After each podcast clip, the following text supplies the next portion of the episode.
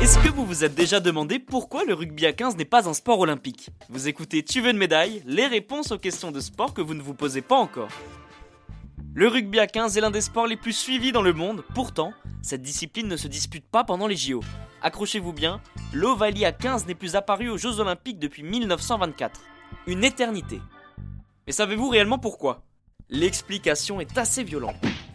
Le baron Pierre de Coubertin remet les Jeux Olympiques au goût du jour juste avant 1900. C'est lui qui inclut le rugby dans le programme des JO. Il faut savoir une chose, c'est un grand passionné du ballon ovale. Ce monsieur a même arbitré la première finale du championnat de France entre le Racing et le Stade français. Bon, comme vous l'avez compris, il est fou de ce sport. Mais revenons à notre histoire des JO. En 1924, la compétition se déroule chez nous, en France, et plus précisément à Paris. Depuis cette année-là, le rugby à 15 n'a plus fait son apparition dans une seule édition des Jeux Olympiques. Et tout ça, c'est de la faute des Français et des Américains. Les deux pays s'affrontent en finale et le moins que l'on puisse dire, c'est que la rencontre tourne rapidement au vinaigre, et pas qu'un peu. Ça dégénère complètement. Le match se joue à Colombes en banlieue parisienne et ça commence très mal. L'hymne américain est conspué par tous les spectateurs. Pas très fair play tout ça quand même. Pendant le match, il n'y a pas photo, les Américains écrasent les Français sur le score de 17 à 3. Mais croyez-moi, ça c'est anecdotique. De grosses tensions éclatent pendant la rencontre, que ce soit sur le terrain ou dans les gradins, il y a plusieurs bagarres. Les contacts sont hyper violents, à tel point qu'un joueur des Bleus sort du terrain complètement inconscient et en sang après un plaquage. La foule est déchaînée, elle décide d'envahir le terrain au coup de sifflet final. C'est la goutte d'eau qui fait déborder le vase pour les organisateurs des jeux. L'image que renvoie ce sport ne colle pas du tout aux valeurs de la compétition. Le fair play, le respect, rien de tout ça ne se trouve à Colombes ce jour-là.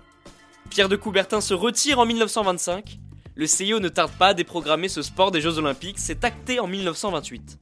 Depuis cette année, on n'a plus vu un match de rugby à 15 au JO. On va pas se mentir, le sujet du rugby revient quand même régulièrement sur la table au CIO, mais ce sport n'est pas très compatible avec la compétition. Après chaque match, les joueurs ont besoin de plusieurs jours pour récupérer. Malheureusement, les Jeux Olympiques ne durent qu'une quinzaine de jours. Mais heureusement pour les fans de l'Ovalie, ce sport a fait son retour dans la compétition. Et oui, le rugby apparaît en 2016 à Rio, mais cette fois-ci à 7. Un format plus dynamique qui plaît au comité international olympique. Et bien voilà, vous connaissez désormais l'histoire qui se cache derrière l'absence du rugby lors des Jeux Olympiques. Vous pouvez écouter ce podcast et nous retrouver sur Apple Podcast, Spotify, Deezer, Castbox et toutes les autres plateformes. N'hésitez pas à partager, noter ou laisser en commentaire une question. J'essaierai d'y répondre dans un prochain épisode. Je vous retrouve rapidement pour une prochaine question de sport dans Tu veux une médaille. À très vite.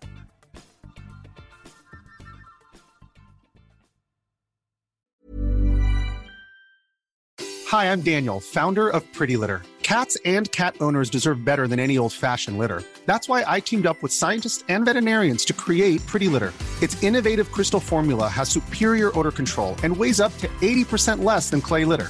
Pretty Litter even monitors health by changing colors to help detect early signs of potential illness. It's the world's smartest kitty litter.